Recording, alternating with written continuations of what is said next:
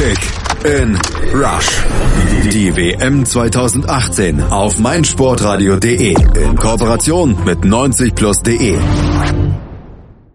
Der Auftakt der Gruppe B zwischen Marokko und Iran, das war wohl das spielerisch bisher schwächste, aber das körperlichst am härtesten geführte Match bei der WM in Russland 2018 bisher. Vor allem die zweite Hälfte, die hatte mit Fußball nur noch am Rande zu tun, denn für beide Teams ging es ja auch um ziemlich viel. Angesichts der Gruppenbesetzung mit Spanien und Portugal als nächsten Gegnern kam diesem Spiel für Marokko und auch für den Iran immense Bedeutung zu. Eine Niederlage, so war man sich vor dem Spiel einig, würde wohl schon das ausbedeuten. Und mit diesem Gedanken, da müssen sich jetzt die Marokkaner beschäftigen und vielleicht sogar anfreunden, denn in der fünften Minute der Nachspielzeit besiegelte ein Eigentor von Aziz Buhadus vom FC St. Pauli die 0 zu 1 Niederlage und den Sieg der Iraner. Dabei war Marokko eigentlich zunächst die bessere Mannschaft. Warum sie am Ende trotzdem nicht jubeln durften, analysieren wir jetzt hier auf meinsportradio.de bei Kick in Rush. Mein Name ist Malte Asmus und ich begrüße unseren Experten Manuel Behlert von 90 Plus. Hallo Manu. Hallo. Lass uns, bevor wir in die Analyse einsteigen, nochmal den Spielverlauf ein bisschen Revue passieren für alle, die das Spiel vielleicht nicht sehen konnten, weil sie noch auf der Arbeit waren. Die Highlights hat er schon gesagt, Marokko zunächst die bessere Mannschaft, machte viel Druck von Beginn an und war nach 70 Sekunden schon mit dem ersten Abschluss am Start. Amina Harit von Schalke, der hatte einen Rechtsschuss im Strafraum abgegeben, das Tor aber nur knapp verfehlt. Genau, Harit war ähm, zu Beginn auch sehr agil, ähm, hat sich versucht, relativ viel einzubringen, hat ähm, Dribblings versucht, ähm, war in der, in der Druckphase der Marokkaner einer der auffälligsten Spieler. Ähm, wie gesagt, sein Abschluss nach 70 Sekunden, ähm, schwer zu nehmender Ball nach einer Hereingabe. Der Iran schien ein bisschen überrumpelt zu sein am Anfang, ähm, hat überhaupt gar keine Ruhe ins eigene Spiel bekommen, wurde dann schon relativ schnell körperlich, wenn du hast es eben schon angedeutet. Ähm, Harit wurde früh gefault, Shojai hat nach 10 Minuten schon gelbe, äh, eine gelbe Karte gesehen. Und die Marokkaner hatten in der Anfangsphase relativ viele Chancen ähm, haben viel versucht, waren agil, waren beweglich, haben äh, das Mittelfeld schnell überbrückt und ja, wie du schon sagtest, ähm, die hätten in, der ersten, in den ersten Minuten in Führung gehen müssen. In der 19. Minute dann eigentlich erst rechte, da gab's ja gleich eine Dreifachchance im Strafraum der Iraner. Absolut, da war nach einer nach einem Freistoß ähm, kam erst Boussoufar zum Schuss, äh, der wurde abgeblockt, dann Bellandar wurde auch abgeblockt und Benatia, der dann relativ freistehend aus äh, zehn Metern im Getümmel zum Ball kam und äh, den Ball flach abgeschlossen hat, den konnte dann der Torhüter halten. Ähm, das war eine Szene, die auf jeden Fall zum Tor hätte führen müssen, gerade bei einer Dreifachchance. Ähm, das war in einer Phase, in der dem Iran eigentlich die Spielberuhigung ein bisschen besser gelang. Ähm, hat Marokko wieder eine, einen Nadelstich gesetzt, wieder eine Großchance herausgespielt. Und danach verlief das Offensivspiel der Marokkaner ein bisschen im Sand. Mhm. Iran selbst wurde dann wieder ein bisschen präsenter, hatte auch die Möglichkeit, Entlastungsangriffe zu fahren, war aber relativ unpräzise in den Aktionen. Deshalb wurde da auch nicht viel draus. Kurz vor der Pause gab es dann nochmal eine gefährliche Aktion, marokkanischer Fehlpass im Mittelfeld und dann schalteten die Iraner schnell um. Absolut, da kam Asmun an den Ball, ähm, hat die Ballannahme ein bisschen bisschen versaut. Also er hat den Ball nicht ideal mitgenommen, konnte nicht so das Tempo aufnehmen, das er eigentlich für den Angriff hätte benötigen, äh, hätte, hätte äh, brauchen können. Und dementsprechend ähm, kam er dann ein bisschen aus der Verlegenheit zum Torschuss, ist dann ähm, an Torhüter Munir gescheitert, wie auch Jan Baksch ähm, im Nachschuss. Ähm, da war definitiv mehr drin. Der Konter war im Ansatz ganz gut gespielt, war bis dahin auch mit der beste Angriff äh, der Iraner, aber da hätte mit einer sauberen Ballannahme und entsprechend dann mehr Dynamik im Weg auf äh, auf den Torhüter zu, hätte eine noch größere Chance dabei herausspringen können. Das wäre natürlich vor der Pause dann, wie man so schön sagt, der psychologisch wichtige Zeitpunkt gewesen. Der fiel dann nicht, beziehungsweise wurde dann nicht genutzt. Und so bot sich zur zweiten Hälfte wieder das Bild der ersten. Marokko zunächst am Drücker und die Iraner wieder mit sehr viel körperlichem Einsatz. Absolut, Marokko hat versucht, wie in der ersten Halbzeit äh, schnell auf das erste Tor zu spielen. Da ist es dem Iran aber relativ schnell gelungen, das, Spiel komplett zu zerstören. Ähm, da gab es Gelb für Jan Baksch. Äh, der Iran stand noch tiefer als zu Beginn der ersten Halbzeit, wusste, dass, dass Marokko ähm, ja, Druck ausüben will, dass sie schnell ein Tor erzielen wollen, weil Marokko auch relativ gute Konterspiele hat, relativ technisch starke Spieler besitzt, die dann den Ball schnell nach vorne spielen können. Ähm, dementsprechend hat der Iran den Spielfluss wieder komplett rausgenommen, hat schon im Mittelfeld äh, gefault. Cüneytschaki hat eigentlich ein ganz gutes Spiel gemacht, der Schiedsrichter, und hat die Zweikämpfe, die eine gelbe Karte verdient hatten, auch mit Gelb geahndet, die teilweise etwas zu ähm, ja, großen Schauspieleinlagen mit zu sehr am Boden herumgewälze, hatte dann ähm, eben nicht mit Gelb geahndet, hatte da wirklich einen ganz guten Überblick. Und Marokko fiel es da relativ schwer, Torchancen zu kreieren. Das war nicht so wie in der ersten Halbzeit, dass das aus dem Druck ähm, Unsicherheit in der Abwehr des Iran entstand. Die Defensive wurde etwas stärker, etwas stabiler, natürlich auch, weil sie tiefer standen. Aber das, es war in dem Zeit, äh, zu der Zeit einfach schwer, überhaupt eine Torchance in dem Spiel äh, zu kreieren. Es war eigentlich dann in der Folge dann auch überhaupt schwer, überhaupt sowas wie ein Fußballspiel zu erkennen, weil eigentlich ständig jemand auf dem Boden lag, entweder, wie du schon sagtest, eine Schauspieleinlage hinlegte oder eben auch tatsächlich gefault wurde. Das wurde dann ja auch, oder schlug sich ja eine Auswechslung dann auch nieder. Nordin Amrabat von Marokko beispielsweise, der war nach einem Zweikampf benommen, musste ausgewechselt werden. Jaha Baksch, der hat sich auch verletzt. Also schon ziemlich hart geführt. Absolut. Es gab ähm, sehr, sehr viele Zweikämpfe. Am Rabatt wurde mit dem Ellbogen erwischt. Der war später komplett hinüber ähm, musste ausgewechselt werden. Es wäre unverantwortlich gewesen, denke ich, den Spieler wieder auf den Platz zu schicken. Es hat dann auch relativ wenig funktioniert, weil beide Mannschaften wussten, dass ähm, eine Aktion entscheiden kann. Beide haben ein bisschen destruktiver gespielt. Also der Iran, sofern das nach der ersten Halbzeit überhaupt noch möglich war, aber hatte kaum noch Ansätze im Konterspiel. Ähm, es war einfach dann in der Phase in der zweiten Halbzeit ein wirklich schlecht anzusehendes Fußballspiel, das überhaupt gar keinen Spaß mehr gemacht hat. Erst zehn Minuten vor dem Ende der Partie gab es dann mal wieder ein fußballerisches Ausrufezeichen. Hakim Ziyech, der hatte dann abgezogen, aber Bayranwand im Tor der Iraner, der tauchte ab, verhinderte da den Rückstand. Ja, und als man sich dann schon fast auf die Punkteteilung eingestellt hat, zumindest ich hier am Fernsehen und ich glaube bei Twitter und ansonsten die Zuschauer auch, die dann auch hofften, dass das Spiel endlich abgepfiffen wird. Es ging ja bis in die sechste Minute der Nachspielzeit. Da war es dann Buhadus, der in der Nachspielzeit eben eine Ecke ins eigene Tor köpfte und die Niederlage besiegelte. Ganz, ganz unglückliche Aktion absolut will einen Ball klären nach einem scharf hereingetretenen Freistoß an kurzen Pfosten, der tatsächlich relativ gut war. Also da muss man sagen, das war eine der besseren Standardsituationen in dem Spiel. Und Boadus will den Ball zur Ecke klären und erwischt ihn so unglücklich mit dem Kopf, dass er ihn ins eigene Tor köpft und seinem Torwart keine Chance lässt. Und danach war dann auch keine Chance mehr. Also Marokko war ohnehin in den letzten Minuten ähm, nicht mehr besonders konstruktiv, also quasi in der zweiten Halbzeit, aber in den letzten Minuten überhaupt nicht mehr, außer dem von dir gerade eben angesprochenen Distanzschuss von Zierich war nichts mehr los. Ähm, dementsprechend war auch relativ klar, dass sie dann am Ende nicht mehr sich irgendwie aufbäumen können, zumal nach dem Tor ja auch nur noch eine oder anderthalb Minuten zu spielen war. Dann lass uns nochmal nach den Gründen suchen, warum denn eben Marokko zwar stark begonnen hat, aber dann auch so schnell nachgelassen hat, bei uns hier in der Analyse. Die Analyse. Manuel Behlert von 90 Plus hier bei uns zur Analyse des Duells zwischen Marokko und dem Iran. Manu, wir hatten es eben schon in unserer Spielberichterstattung gesagt, äh, Marokko war die bessere Mannschaft zu Beginn, war druckvoll, aber irgendwann kam dann so ein Bruch rein. Wo lag der aus deiner Sicht? Woher rührte das?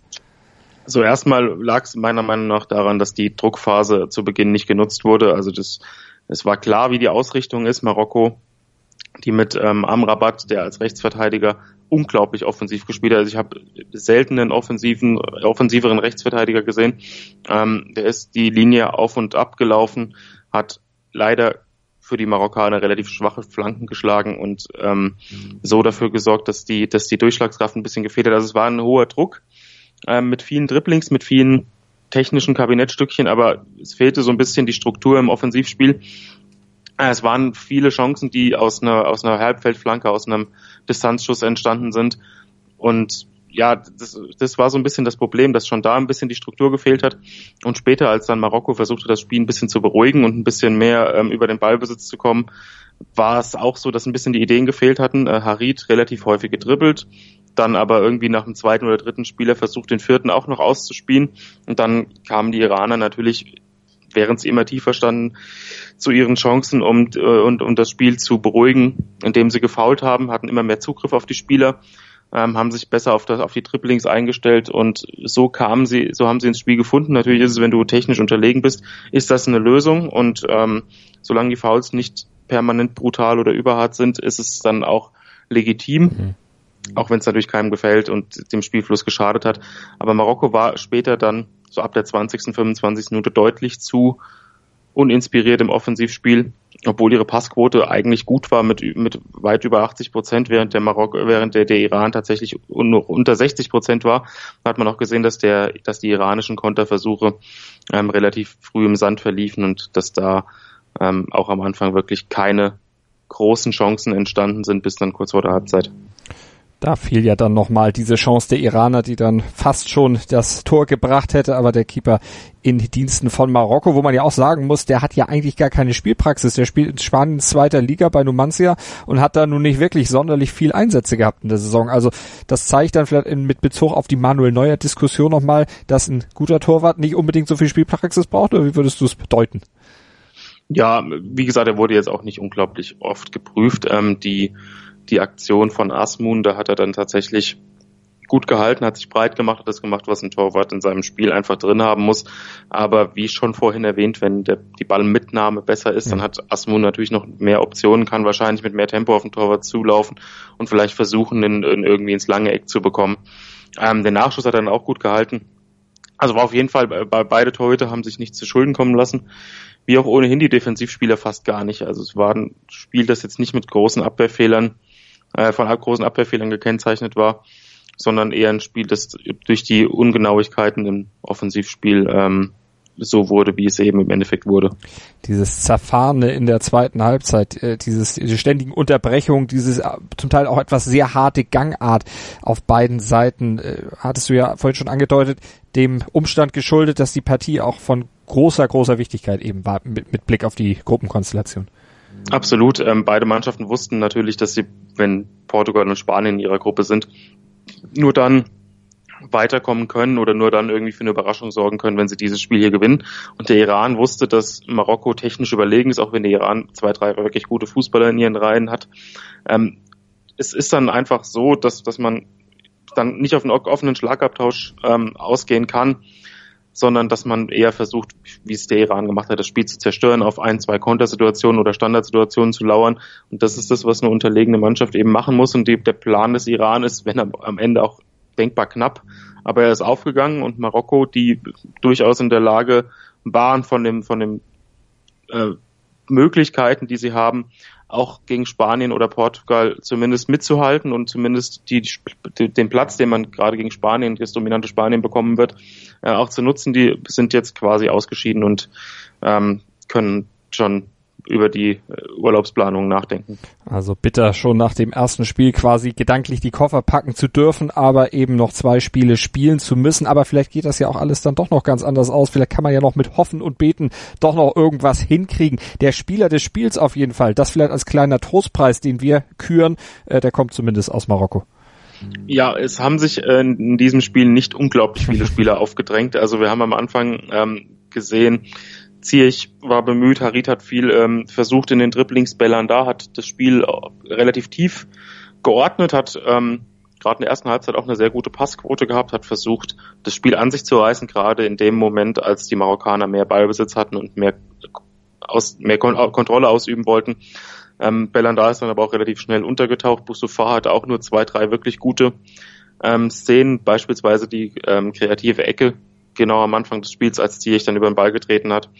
Ähm, das ist, waren immer so Spiele, die ihre kleinen Phasen hatten. Auch El Hamadi hatte zwischenzeitlich eine sehr gute äh, Zweikampfquote, aber im Endeffekt ähm, haben wir uns dann für Medi Benatia entschieden, ähm, der am Gegentor im Endeffekt äh, unschuldig war, sich nichts vorwerfen lassen konnte, defensiv unglaublich souverän gespielt hat, wie man das von ihm kennt, hat einen kleinen Wackler drin, den hat er kurz drauf, aber ähm, mit einem Zweikampfgewinn wieder ausgebügelt, hatte eine sehr hohe Passquote von über 80 Prozent bei über 90 Pässen, hatte eine gute Zweikampfquote von über 70 Prozent, hat eigentlich das gemacht, was ein Abwehrchef machen muss, hat die Defensive geordnet, war immer anspielbar, hat die Mannschaft geführt, mhm.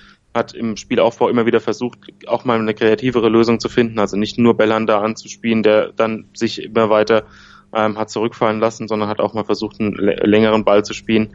Aber im Endeffekt war so, dass in der zweiten Halbzeit auch teilweise A, das Spiel zerfahren war und B, relativ viel Standfußball gespielt wurde. Und da ist es dann natürlich auch für einen Innenverteidiger schwer, ähm, gerade wenn das Spiel und die Räume eng sind, Vorstoß zu wagen beispielsweise ist dann auch, dann läuft man nur noch mehr ins Getümmel und äh, das wird alles noch enger auf dem Platz.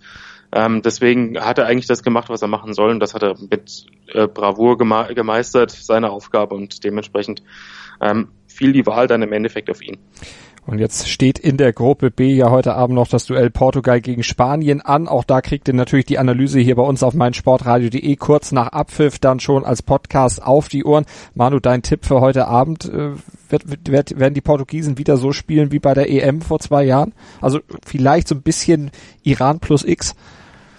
ja, Portugal wird versuchen, das Spiel der Spanier zu zerstören, aber Portugal hat natürlich mit Guedes, Ronaldo und Bernardo Silva, die alle drei vorne in der Aufstellung stehen, ähm, ein bisschen also sind schon ein bisschen offensiver ausgerichtet. Zudem spielt Bruno Fernandes noch im Mittelfeld, der auch ganz gut mit der Kugel umgehen kann. Also sie werden versuchen, die, die spanische ähm, Unruhe zu nutzen und ich tippe, wenn ich ein Ergebnis tippen mhm. müsste, auf 1 zu 1, weil die individuelle Klasse von Spanien einfach trotzdem zu hoch ist. Aber Portugal ist wie schon 2016 unglaublich schwer zu schlagen, ist unglaublich kompakt und ich denke, dass das ein 1 zu 1 gibt und dass dadurch vielleicht die kleine Resthoffnung, die du eben bei Marokko angesprochen hast, ähm, noch aufrechterhalten wird. Über die wird sich dann nach dem zweiten Gruppenspieltag wahrscheinlich erledigt haben. So sieht's wahrscheinlich aus. Wenn auch ihr tippen wollt, könnt ihr das gerne tun auf meinsportradio.de slash kick and rush. Da findet ihr den Link zu unserem Kicktipp-Gewinnspiel in Zusammenarbeit mit Mobilcom. Debitel meldet euch an, tippt noch das Spiel von heute Abend. An jedem Spieltag gibt es ein tolles Handy von Sony zu gewinnen. Also mitgemacht, reingeguckt und dann eben auch nachher wieder reingehört. Hier bei uns auf meinsportradio.de. Portugal, Spanien kommt später noch als Podcast hier in der Analyse auf meinsportradio.de bei Kick in Rush. Rush. Vielen Dank an Manuel Bedert von 90 Plus. Kick in Rush. Das WM-Tippspiel auf meinsportradio.de. Präsentiert von Mobilcom Debitel. Registriere dich jetzt auf meinsportradio.de slash rush und gewinne jeden Spieltag ein nagelneues Sony Xperia XZ2 Kompakt. Bereitgestellt von Sony.